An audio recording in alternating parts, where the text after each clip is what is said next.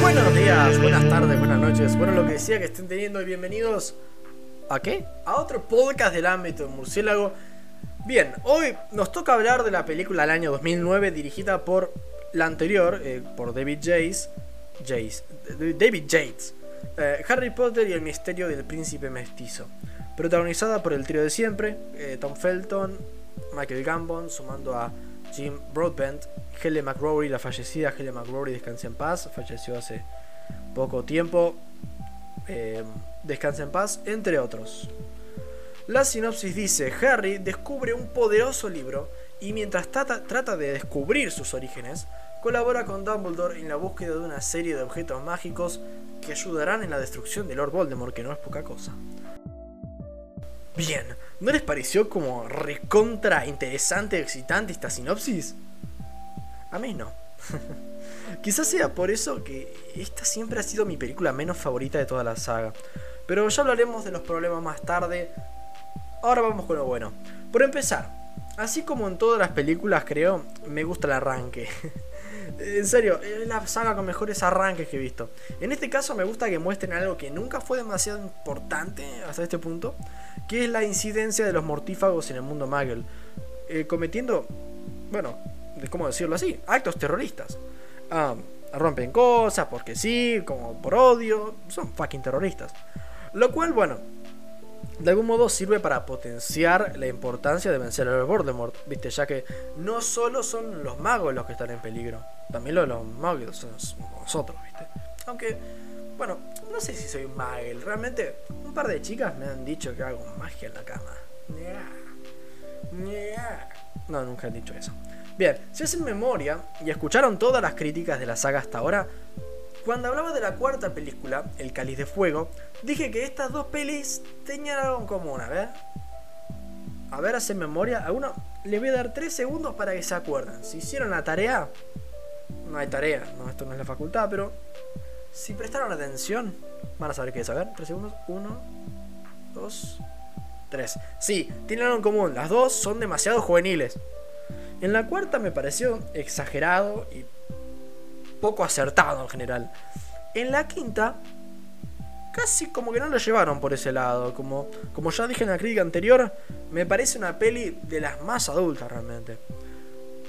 Pero aquí reaparece eso, o sea, y lo hacen mejor. Sí, esta peli capta mejor que es juvenil en un adolescente y no que es lo que un adulto de 40 años cree que es un adolescente, como la cuarta. Son chicos normales. Eh, no monstruos hormonales. Hola, Mori. El que entiende la referencia se gana mi respeto. Bien, siguiendo con lo bueno. Creo que el actor Jim Broadbent haciendo del profesor Slogan es realmente genial. La actuación del tipo logra reflejar lo codicioso que es en cuanto a la fama, cómo intenta eh, como juntar a gente famosa eh, y él de algún modo los siente suyos, es como una colección. Y es algo enfermo en cierto punto. Pero también, hablando del lado positivo del personaje, sabe reflejar, eh, digamos, el arrepentimiento que puede sentir por, momentos, por cosas del pasado. Es uno de, esos personajes más... Es uno de. Sí, es uno de los personajes más importantes realmente de la película. Y su trama con Harry se me hace de lo mejor realmente. Así que Jim Broadbent, eh, Jim Broadbent me saco eh, el sombrero señor.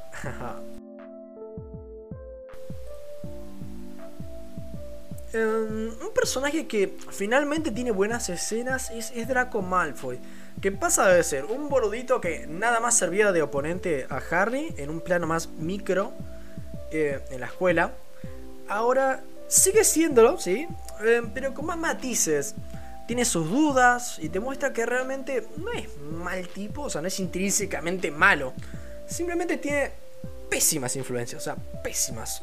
Ah, sus papás, eh, que si los mortífagos, que si Lord Voldemort, que si el perro, no sé, el perro de yo. Me imagino siempre el perro de Malfoy eh, como tremendo Rottweiler asesina cachorritos. Onda. El, a ver, eh, chicos, no, me digan que estoy loco. Ustedes piensen en el perro man de Draco Malfoy. A ver, un bagel no va a ser, yo te la tiro, no va a ser un caniche el perro de Draco Malfoy. Yo la tiro. De raza va a ser seguro, o sea, Draco Malfoy y los papás yo no los veo, tipo, adoptando un perro a la calle, ahí, un perro mestizo, ¿no? Como que no me, no me cuaja, digamos. Pero bueno, sí, un perro de, raza medio y malo que te entre a robar la casa, ahí, pim, mordisco. Está bien que mucho mordisco el mundo de magos. Me parece que el perro un poco innecesario, ¿viste? Total. Uy, no, tu perro me metió un mordisco. Va, a quedar, hermano. Metiste el perro en el orto. Pero bueno. Eso que sé. La pregunta es, ¿cómo se llamaría el perro Draco Malfoy? Bueno, eso se los dejo para que lo piensen. Es una reflexión hermosa la que le estoy dejando ahí.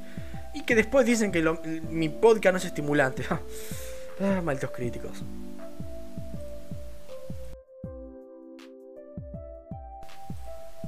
Pero, y ahora me froto uh, maliciosamente las manos. Uh, no lo están viendo, pero lo estoy haciendo. Me estoy frotando maliciosamente las manos.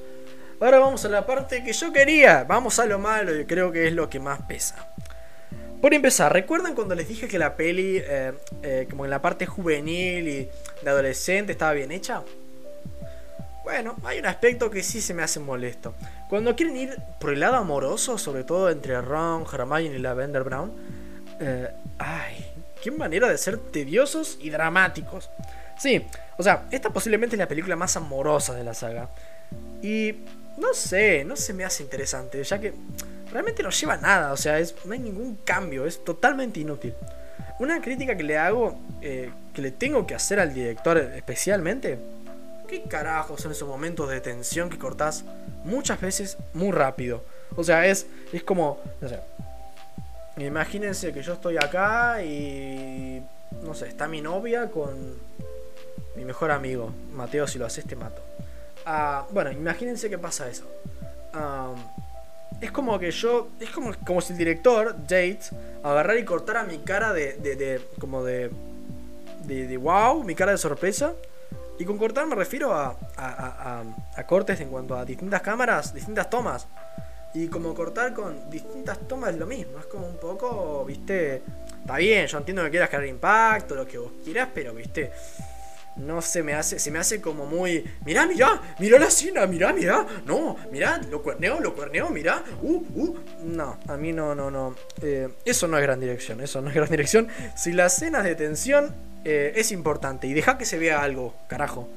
Um, aquí voy a decir. Um, ya hablando de otra cosa mala, ¿no? porque hay unas cuantas. Voy a decir algo minúsculo y sumamente personal, pero es algo que quiero compartirles. Y si pueden, díganme qué piensan, aunque no hay ninguna sección de comentarios, pero bueno. Yo quiero saber si no estoy solo en el mundo, pero soy el único que no entiende para nada por qué a Harry le gusta Ginny. Onda, a ver, dejando de lado el hecho de que de una peli para la otra le deja de gustar la chocha esa, la chochangla, la china esa, eh, que, bueno, ponele que era linda, bueno, te lo construían piola, que le gustaba, dos películas, pim pam pum. Ahora ya le empieza a gustar la hermana de su amigo. Y esto me parece como el Spider-Man ese de Marvel que le, hacen cambiar eh, de interés amoroso entre películas porque les pintó, no sé. Eh, pero en sí, tipo, ¿qué carajos tiene la piba que te gusta tanto? Onda, no sé ustedes, pero al menos en las películas no se me puede ocurrir un diálogo que haya tenido en toda la saga. En serio, en toda la maldita saga, nunca un puto diálogo. Nunca hizo un carajo Jenny Weasley. Nada más se dejó manipular en la 2 y se mandó 15.000 cagadas. Después, ¿qué? No sé, como se me hace sosa la piba, o sea. Aunque, vamos a ser justos. ¿Qué piba se la banca al lado de Emma Watson? O sea, ¿Quién no queda sosa al lado de Emma Watson? Es hermosísima.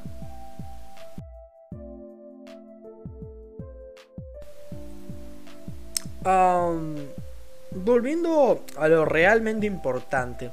Esta película tiene un problema que la complica totalmente. Y es creo el, el mayor problema. Está totalmente desenfocada. Y divaga permanentemente en estupideces. Pero, en serio, ¿Realmente de qué carajo trata? ¿Trata de la relación de Hermione y Ron? ¿La de Ginny y Harry? ¿El pasado de Voldemort? ¿Descubrir que son los Horrocruxes? ¿Trata del príncipe mestizo? ¿Trata del plan de Malfoy? ¿De qué carajo trata? Son tantas malditas cosas que todas quedan cortas y no tiene mucho vuelo ninguna. A vos si te hablan de cada peli, eh, pucha, se te ocurre lo del nombre. Si te dicen Harry Potter y la piedra filosofal, ¿te acordás de toda la película se basa en esencia en Harry llegando a este mundo y buscando esa piedra? Listo. Luego, Harry Potter y el cáliz de fuego. ¿Te acordás de Harry en esa competencia lidiando con, bueno, sus problemas personales y Lord Voldemort? Y la competencia esa. Pero acá, si te preguntan de, qué trata, ¿qué carajo decís?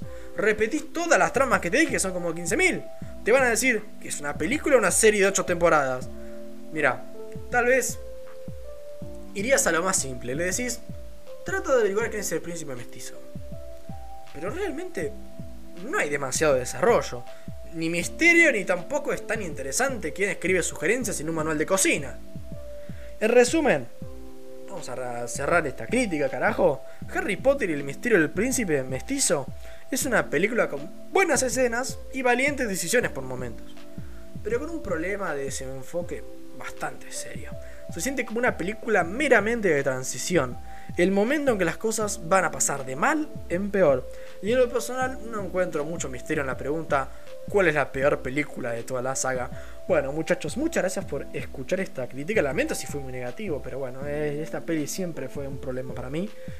La volví a ver y sigue siendo un problema para mí.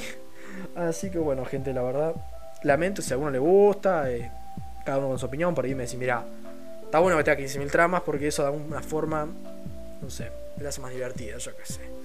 Cada uno defiéndase como quiera. Yo ya lo hice en un podcast medio, medio extendido, así que bueno, estoy excusado ya. Bueno, gente, buenas noches, muchas gracias por escuchar. Porque soy Batman.